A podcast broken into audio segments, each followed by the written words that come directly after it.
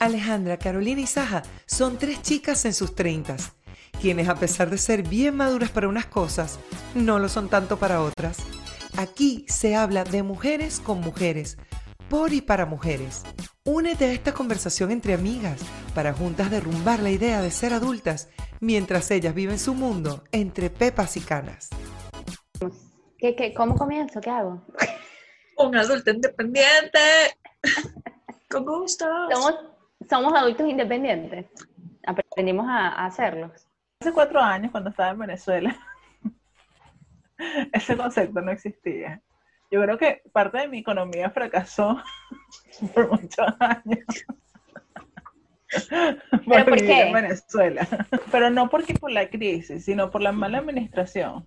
O sea, yo digo, ¿en qué momento a un banco le pareció buena idea darle tarjetas doradas a una persona de 21 años? Girl. Era súper compulsiva y me di cuenta fue cuando, bueno, yo creo que está un poco más que yo, por lo Sí, que vi mucho, cuando hizo la, la- mucho. la serie de videos de Eddie Clorer. Ajá. Este, pero sí, compras que totalmente innecesarias. Y también, o sea, yo creo que va de la mano como de, uno no podía ver una vaina en oferta porque ahí está barato. Mami, pero ¿qué vas a hacer con eso? O sea, déjalo, déjalo, ponlo en su sitio, tú no necesitas eso ahorita. Y bueno, yo lo he dicho en, el, en, en YouTube, o sea, era una manera de, de llenar vacíos emocionales con Sí, cosas, claro. con objetos. Y aparte porque el comprar da una satisfacción, es como un rush, es como una satisfacción, como una cosa, uno está contento, ah, no sé qué. Pero no, le bajé mil, le bajé mil. No es que no es que no compro, compro, pero todo es muy, o sea, yo me pienso mucho las cosas antes de comprar y es, es difícil porque en mi caso, que yo, yo digo que soy una compradora, ex compradora compulsiva en rehabilitación, incluso las cosas que necesito, hay un- una culpa allí que, que obviamente sigo trabajando porque digo, realmente necesito esto. O sea, y cosas como, los, no sé, estos pitillos. Voy a poner el ejemplo de estos Ujú. pitillos. ¿entendés? Vamos a decirle sorbete por si alguien... Sorbete, perdón. Ahí. Sorbete, pajilla. Bueno, pajilla también suena mal. Popote, cosita, ¿no? Entonces es como, de verdad los uso. O sea, fue, primero que yo leí el método con Mari, eso a mí me destapó la mente. O sea, de verdad, para mí hay un antes y un después del método con Mari. Todo el proceso, me encanta porque el libro te va ayudando en todo el proceso de hacer el declutter y el declutter se hace como rajatabla, o sea, una sola vez y ya. Y después, obviamente, uno va sacando, me doy cuenta, por ejemplo, de cuáles eran mis rutinas, cuáles son las cosas que realmente uso. O sea, que quizás un pitillo puede parecer algo como tan tonto, ministro mucho mejor. O sea, eh, eh, una vez que emigramos, o sea, incluso antes de emigrar era como, bueno, hacer presupuesto, eh, hacer las listas, qué se necesita, qué se puede comprar ahorita, qué se puede dejar para después. O sea, yo literal pasé, yo al principio era como, "Ah, me quiero comprar un microondas, me quiero comprar un microondas, entonces era cazando cuál era mejor comparar marcas con esta. Todo el proceso, o sea, me di cuenta que disfruto todo el proceso, pero porque me gusta investigar, o sea, me gusta como eh, saber las características de esto aquello. Entendí por qué cuando la gente se casaba hace lista de regalos. Lo que pasa es que nosotros nos casamos y ya sabíamos que íbamos a emigrar, lo, que pedimos fue dinero. Pero, y esto lo tengo que decir acá, porque uno de los mejores consejos que a mí me dieron para emigrar me lo diste tú, Caro. Cuando yo fui a hacer las maletas, me dijiste, me acuerdo me dijiste, recuerda llevar, al, eh, eh, así sea solamente para ustedes dos, cubiertos, platos, porque los vas a necesitar y son gastos que uno no piensa, pero cuando llega y ve el apartamento vacío, uno, ay, ¿en qué comemos? ¿En qué cocino? Y literal, ah, yo aparte, mi mamá me regaló que son mis pailas de esas de hierro colado que tengo ahorita y yo amo y adoro. Me traje primero la chiquita, después ya me traje la más grande. Esas son estas cosas como que uno va aprendiendo en el camino, especial cuando se va de casa. También que en la situación Venezuela no era como, yo lo veo aquí mucho más común, pues porque tienen una economía mucho más estable que la nuestra, obviamente. Pero, o sea, yo me casé los primeros meses, viví con mi mamá, entonces uno tiene sábanas, uno tiene una cama, uno tiene cubiertos, o sea, está, está todo allí. Entonces tuvimos que salir y decir, a la verga, hay que comprar cosas. Entonces, eh, eh, fue un, una, Un antes y un después para tu. Pero no solamente antes y un después, sino también un consenso en el, no puedo ser compradora compulsiva porque, o sea, no se puede, ¿no? No, no. Y, pero hay que comprar cosas, hay cosas que se necesitan. Entonces, eh, fue mucho consenso conmigo misma, como no, no, no hay que comprar, no, no vamos a comprar eso, no, no vamos a comprar eso, no, no, mamita, pero las pantaletas tienen huequito, te que comprarte unas pantaletas nuevas. ¿Hace cuándo fue la última vez que te compraste? No, aquella vez que yo viajé. O sea, ¿sabes? Ese tipo de cosas que me pasó como que me fui al otro lado del péndulo. Sí. porque, porque, porque, de nuevo, o sea, comprar era una droga para mí, hay que, todo hay que decirlo. Pero ya, estoy, estoy, o sea, me siento calmada, estoy tranquila. Yo creo que a mí me afectaron tres cosas. La primera, eso. O sea, ¿quién se le ocurre que un banco le da a una, una niña de 21 años este, recién salida de la universidad tarjetas de crédito doradas? O sea, eso es una mala idea. Para el banco mismo. O sea, el banco salió caballo blanco ahí con eso, porque le pudo haber salido mal. Este, segundo, la cuestión de que estaba yo en auge con la cuestión de que era bloguera de belleza.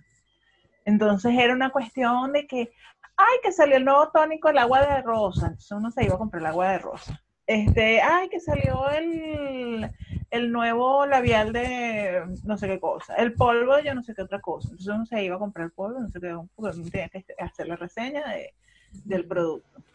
Este, eso eh, fue lo segundo. Y lo tercero, este, que en Venezuela para ese momento se aplicó una ley de que no tenías límites, o sea, que es lo normal, que el banco te dé a ti crédito según tu capacidad de ingresos. En Venezuela eso se eliminó. Entonces el, el, poder de endeudamiento era mayor que el del ingreso que tenía la persona. Entonces yo llegué a deber, o sea que yo cobraba el mes y no gastaba más nada y, y no, no tenía ni para pagar el pago mínimo de la tarjeta. Entonces llegué a ese nivel. Entonces, bueno, eh, fue un proceso de, ya no puedo hacer la gracia, este, cambié de trabajo, de paso me empezaron los ataques de pánico por lo que había pasado, de, de tuve situaciones con la inseguridad en Venezuela, entonces tuve que, yo me vi obligada a renunciar a mi trabajo, me encantaba mi trabajo, pero lo tuve que dejar porque yo no podía salir sola de casa porque me daba ataques de ansiedad. Eh, casi que síndrome de persecución. Entonces, eh, corrí con la suerte de que me pasó eso, eso negativo, que tuve que renunciar y conseguí un trabajo que me pagaba el triple de lo que ya venía ganando como docente. Entonces, y trabajaba desde casa. Entonces, como que eso equilibró. Pero una vez que yo me mudo para acá, para Argentina, yo soy totalmente dependiente de mi esposo. Yo no tenía ingreso. Entonces, a mí me daba una, a mí me daba pena hasta decirle, mira, necesito comprar una acetona, un removedor de esmalte. Claro me daba como, o sea, una cuestión, y, y, y mi esposo así como que, por favor, o sea.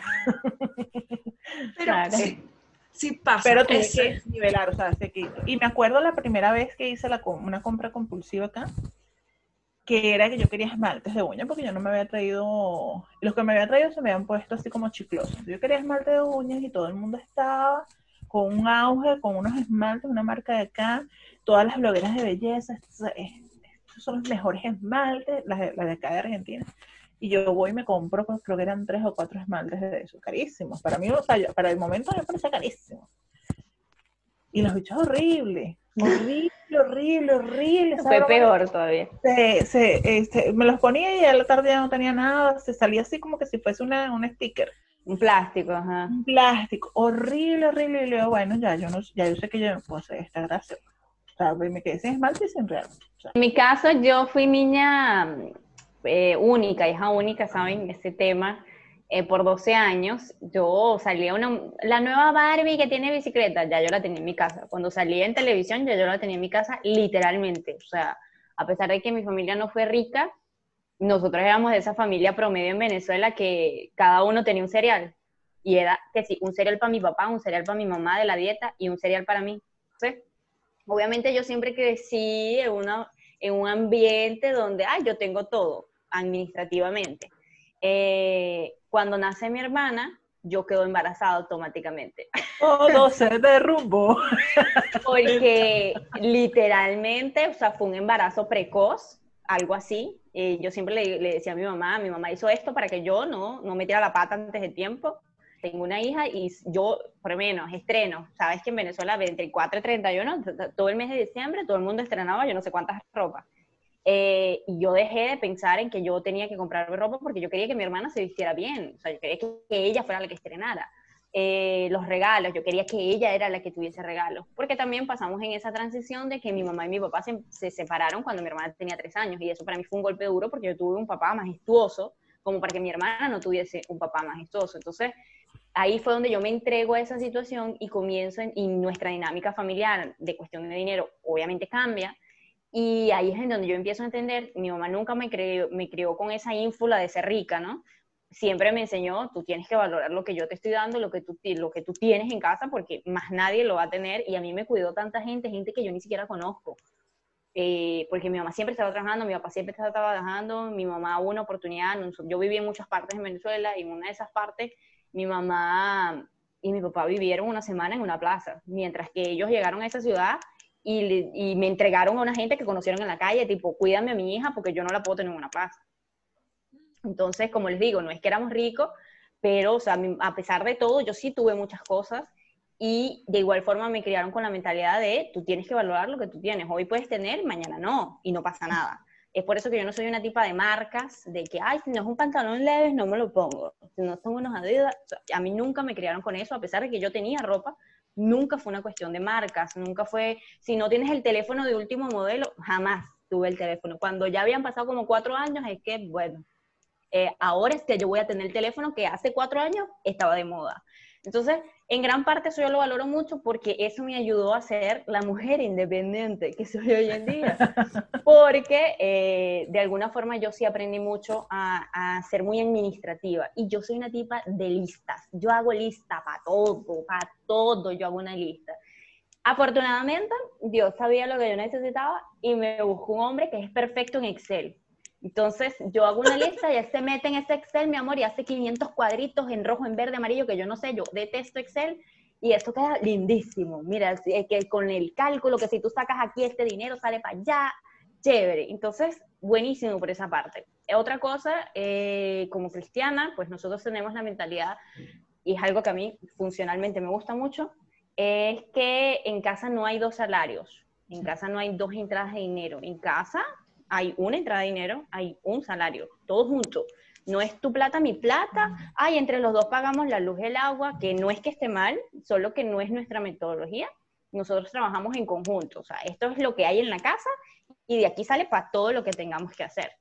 Entonces, de esa forma también a mí me da mucha más me abre mucho más la mente para ser mucho más administrativa, pues estos son los gastos, esto es lo de la comida, esto es lo que queda para guardar, esto es lo que queda para el carro, esto es lo que queda para viajar, esto es lo que, de esa forma, eh, yo siempre he sentido que por eso yo me siento un poquito más siempre adulto independiente, porque yo tuve que, que, hacerlo y yo no, yo les digo, o sea, a mí me criaron de una forma tan sobreprotegida que yo aprendí a ir al banco sola a los 25 años.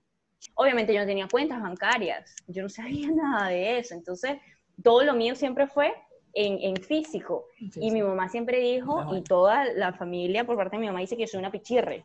Pero cuando tú venías a ver a la pichirre, la pichirre tenía un poco de plata. Porque yo nunca, o sea, yo con mi hermana, yo dejé de pensar en mí. Yo comencé a pensar en los demás. Entonces, si yo tengo este dinero y yo no yo siempre me niego todo, o sea, yo no necesito comprarme eso, muy probablemente lo necesito pero yo pienso, pienso, pienso, no, tal vez yo puedo agarrar esa plata para que, para que hagamos otra cosa. Entonces no, me lo niego y cuando venimos a ver, pues el ahorro está súper chévere. Mi esposo no es, no es tan ahorrador, pero él está como en el medio, le fascina gastar, le fascina. Pero al mismo tiempo hay cosas en las que él, no, entonces yo entro en el medio como para que él entienda esta cuestión que estás obsesionado por comprar no es necesaria. O sea, no es necesaria. Y esta cuestión de que no quieres gastar es necesaria. Entonces, ahí está el equilibrio. Entonces, en cierta forma, yo sí soy, mm, yo creo que de las tres, yo soy la única que no es compulsora, compulsiva. Lo de las pantaletas con huequitos, me da mucha risa porque yo no sé, ahorita que yo me pongo a pensar, yo no sé cuánto tiempo tengo que yo no voy a comprar unas pantaletas y un sostén. Tengo muchísimo tiempo. ¿Por qué? Porque yo pienso, no, pero yo tengo esas ahí, todavía no tienen huequito. Noche que estábamos haciendo limpieza de, acá del apartamento, una de esas limpiezas que uno, bueno, yo eh, desde que nos mudamos la primera vez, nosotros tratamos de tener la menor cantidad de cosas posibles. Este, y bueno, que lo que, lo que tengamos lo usemos. Entonces, bueno, anoche empezamos a hacer la limpieza y a mí me dio risa porque yo me traje de Venezuela una bata de dormir. Es una bata que tiene por, por así por dentro y arriba se le tiene la cuestión así que se le pone. La bartolita. Ajá, eh, la, la cuestión de arriba. Entonces yo agarro la bata, la que va abajo, y la comparo con la que va arriba. La que va arriba casi nunca la uso. Entonces los corazoncitos de la que está abajo, Transparente. eh, eh, transparente, o sea, el color era moradito. Lindo así, pero bien lindo con verde. Eso estaba blanco con gris. Transparente. Y que, déjala No, ¿qué ir, déjala ir, déjala ir. Déjala ir. Entonces, y mi esposo agarra una de las pantaletas y, me, y la estaba revisando su cajón. Ah, y me dice, ah, esto, yo la tenía con un nudito. ¿Qué, ay, ¿qué haces tú aquí? Me dice, él. ah, ya me acordé, me dice el mismo. Yo la había escondido para que no lo sepa. No, ¿cómo la voy a dejar ir? Eso se cose. Mami, a mi esposo, sí, es rico. Yo, hay veces en las que yo misma me digo, cómprate esto, muchacha, cómprate esos zapatos, cómprate esa blusa, cómprate ese vestido. Yo, yo también quiero, porque yo a veces digo, "Ay, como todo, ya tengo tres años con la misma ropita. O sea, me la siguen viendo en todos los videos, en toda la Instagram. Pero yo digo después, ¿sabes cuánta gente hay necesitando ropa? De verdad. O sea, una gente que necesita ponerse la ropa hoy y ponerse la mañana, no como tú, o sea, yo, que tienes un uniforme para ir para el trabajo que llegas a la casa y te quedas pelada, porque lo que vas es a dormir. No hay problema, no necesitas, no necesitas ponerte ropa. Pero hay gente que neces- está necesitando esa ropa que sí la necesita posarla todos los días. Y parece un pensamiento tipo, ay, que samaritana y tal. Pero no, es una cuestión de entender. Yo digo, yo amo esos closets inmensos que parecen un cuarto. Yo digo, A mí ese poco de zapato, ese poco de cartera, pero al mismo tiempo yo digo, ¿cuándo esa gente se pone eso? ¿Tú sabes cuánta gente está descalza en el mundo, desgraciada? Porque tú tienes ese poco de zapato parado ahí, solo para sacarte foto. No A mí tiene, no me- para mí eso no tiene lógica. A mí no me gustan, ni siquiera por la cuestión de que es mucho. A mí me parece que se ve súper bonito. Me gusta, por ejemplo, eh, los armarios cápsulas. Y ahorita que, o sea, yo este año como que, conse- o sea, me casé, no que la conseguí porque siempre estuve allí, pero me casé con mi paleta de colores, es mucho más fácil lavar. Entonces, es mucho más fácil limpiar. O sea, tengo, aparte de aquí, aquí yo me tuve que comprar ropa, obvio, por el clima. O sea, yo siempre, aparte sí, que yo siempre yo compré ropa fue por el clima. Exacto, era cosa que o en el país de uno, mi amor, en esos 40 grados bajo el sol, eh, bajo la sombra, o sea, había que comprarse eh, vainas de No, y a frío y los tal. 30 grados te ponías un suétercito que tenías por ahí para cuando ibas para pa, pa Caracas, para Mérida. O para el cine, que en el cine hace frío y tal. Ya está. Yo no sé si ustedes llegaron a ver el documental de Paris Hilton, el último que sacó. lo vi, No lo he yo lo vi. Yo lo vi. Este, y hay una parte donde ella habla sobre eso, está en YouTube. Eh, ella habla sobre eso, ella muestra su closet gigante, gigante, lleno de cosas, 20, 20 eh, gafas de sol con diamantes, no sé. y ella dice, yo no he usado nada de esto. O sea, ella literalmente, yo no he usado nada de esto, esto simplemente yo lo tengo, me gusta comprar cosas porque llenan ese vacío emocional y ella misma lo reconoce. Y porque yo tengo una imagen que, que proyectar Que mantener. Claro. por imagen. Pero que- yo no uso nada de acá. Eh, eso, volviendo a lo, del, a lo del libro, el método con Mari, o sea, una de las cosas que más me gusta, porque obviamente lo primero que haces es limpiar, sacar, sacar, sacar. Ujú. Y después entender que cada objeto que esté en tu casa tenga un lugar y que te haga feliz. O sea, porque ella no se va como que a una vaina filosófica que sea funcional. Por ejemplo, el minimalismo se trata mucho también de lo que es funcional.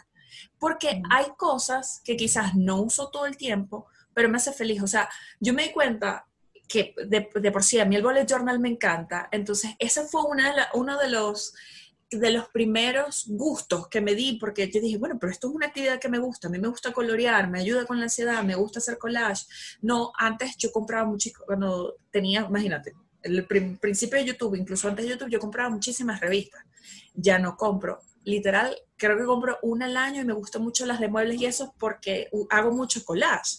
Y entonces agarré una libreta dije, no, no, ya no voy a comprar una libreta porque tengo en la casa, pero es como, bueno, esta, en esta libreta la agarré y es para hacer mis collages, o sea, lo estoy usando. Entonces, es mucho eso de, de lo que les comentaba, como de tenerse un momento, a, ajá, pero lo estoy comprando porque es un impulso, lo estoy comprando porque realmente lo voy a usar. Entonces, vivo constantemente como haciéndome esas preguntas porque de nuevo, porque te, no, no, yo siento que no, no, no se me termina de ir el miedo de lo estoy comprando porque estoy volviendo a ser compulsiva. No, pero es que lo uso. O sea, por ejemplo, una cosa que me encanta a mí, que es una de las cosas que más estoy orgullosa de mi casa, es el estante. Yo, yo creo que ustedes lo han visto, que es donde tengo todos mis frascos. Entonces está las carabotas, la harina, la harina de trigo, la harina Los potecitos todos organizados. Todos mis potecitos organizados. La mayoría, de hecho, los pequeños son de especias. Y digo, ay, pero que se ve mucho. Primero que siempre lo veía en Pinterest y me gusta, o sea, es porque si está, primero que me obliga a tenerlo ordenado, a tenerlo limpiecito, a tenerlo bonito, y es que lo uso, o sea, porque a mí me y encanta usarlo, cocinar. Te obliga a usarlo, exacto. Exacto, entonces es como, o sea, te, por ejemplo, mi canela, mi paprika, el orégano, laurel, tomillo, romero, y de muchos de esos frascos también son reciclados, entonces, de hecho, tengo pendiente, compré la pintura para hacerle y el, como la creyones que son como estos, o sea, que los tengo aquí porque estaba haciendo cositas con mi mamá aquí en la mesa.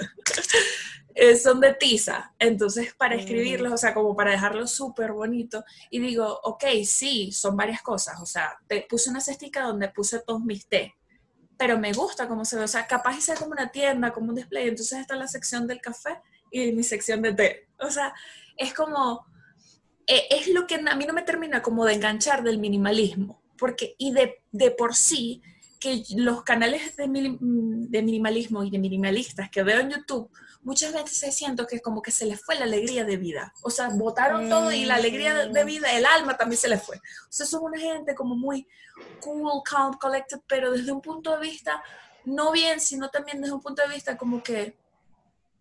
Que yo me acuerdo, en mi, eh, yo vi, tuve una vida muy nómada. Yo creo que en Venezuela nosotros, yo me mudé más de 50 veces en 28 años. O sea, mi mamá le fascinaba mudarse y mi mamá es acumuladora y viene de descendencia acumuladora. Un pote de mayonesa que tiene 80 años en la familia, ella todavía está con ese pote, siendo que ella tiene otro pote. Eh, entonces, hay cosas que, que, tú dices, hay que romper con esa, esa acumulación de cosas, o sea, literalmente. Misma Caro lo dijo, vamos a tener lo necesario, porque mudarse con un montón de corotos es lo peor del mundo, la, hace peor la mudanza. Entonces, yo creo también que, que, esa parte debería ser esencial para todo adulto independiente, entender lo que tienes, lo que te funciona y no volverte loco. O sea, claro, hay gente, blogueras, eh, youtubers, esa gente que maquilladoras, que se vuelven locas comprando una cantidad de productos, unas cosas, porque es su trabajo. A veces es entendible, a veces no, pero vamos a decir, bueno, es tu trabajo, tú, tú vives de eso y es lo que te genera dinero.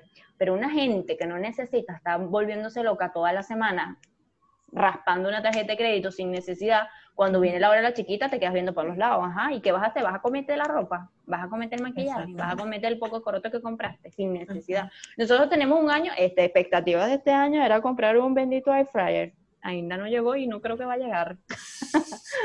Llegó el carro sabe? primero. 24, 24 de diciembre, de diciembre sorpréndeme. No, el no, 6 de enero. No, no, no. ¿Sabes que yo lo quería? Yo, lo- yo creo que ese es uno de los aparatos más millennial que existe. Pero yo no me había dado cuenta de lo grande que era mi cocina anterior y lo pequeña que es esto. O sea, cuando yo llegué fue como, ah, pero este, suponte tú, tengo la cafetera, ¿no? Y, porque, y tengo la cafetera y tengo el microondas porque tengo el estante. Pero si no, ¿dónde voy a meter yo esa vaina? No, todo horneado, todo horneado. Que ya por fin tengo horno, muchachas, ya por fin hicimos nuestro primer pan de jamón en esta casa. Hice galletas, es que yo sin horno no vivo, de verdad. O sea, por ejemplo, ese, eso fue un regalo de Navidad el año pasado o el antepasado, ahora no estoy segura. Dios mío, yo no les puedo explicar cuando llegó a la cocina. O sea, eso, mi felicidad, eh, yo amo hornear. Por eso, Regalos de adulto independiente. regalo de adulto independiente, totalmente. O sea, totalmente. Eso, eso no quiere decir que yo deje de comprar merisqueras, porque tengo mucho washi tape, pero es que todo lo uso. Y me hace feliz, o sea, es una cosa de, de incluso, ahorita estoy, a mí me da como, yo creo que nos, a todos nos da por temporada. Hay un canal que a mí me encanta que se llama Do It on a Dime, que ya es como de organización, tiene mucho que ver con, con decoración, hace muchas cositas de do it yourself y todo súper on a budget. O sea, por ejemplo, tiendas del dólar y cosas así. Otra, una época que me dio obsesión por las que limpian. No sé si, mi, my cleaning routine. Y uno pone el video y uno así. Tiene que tú pensabas que era ser un adulto independiente. Nunca pensé que iba a ser adulto. No, para mí, te lo juro, siempre lo relacioné como con pagar cuentas. Con pagar Which is cuentas. sad. Sí. No, Mala yo creo que cadena. cuando yo me visualizaba como, como adulta, me- siempre me imaginé casada. Este, y siem- no me imaginaba con casa, no sé por qué, o sea, mis planes no estaba como que la casa, el- nunca pensé en el apartamento ni nada por el estilo. Pero sí en un auto doble cabina para ir a la playa. a viajar, pero también porque esa, esa, esa, esas vivencias no las tuve yo, porque ya cuando yo nací todo se vino, todo se derrumbó. Eh, en mi casa los álbumes de fotos, o sea, son unos álbumes de fotos como una cosa así, varios, un montón. Y yo Ay, siempre veía una gente viajando y yo, ¿por qué yo no viajé? O sea, hay fotos mías chiquitas de cuando fuimos a Estados Unidos y tal, pero yo no me, o sea, era como que para mí eso no pasó, porque si no, si no, si no me acuerdo, no me acuerdo, si no me acuerdo, no pasó. Entonces era como, esa era otra de las cosas, o sea, pagar cuentas y viajar, viajar mucho. O sea, que mi mamá y mi papá lo, lo, lo pudieron hacer en esa época buena. Dorada. Ah, yo tengo una Entonces- pregunta final. Eh, ya, eh, yo tengo mi Excel. Siento que eh, la vida del adulto independiente comienza a partir de un Excel. Ya sé que Alejandra tiene su Excel. Sam, ¿tienes el Excel? No, yo todo es a mano en el wallet, o sea, la- la- las cuentas siempre las saco a mano. Yo no sé usar Excel. Hay un antes y un después con el Excel, Sam. Sí, sí. Me van a tener que enseñar.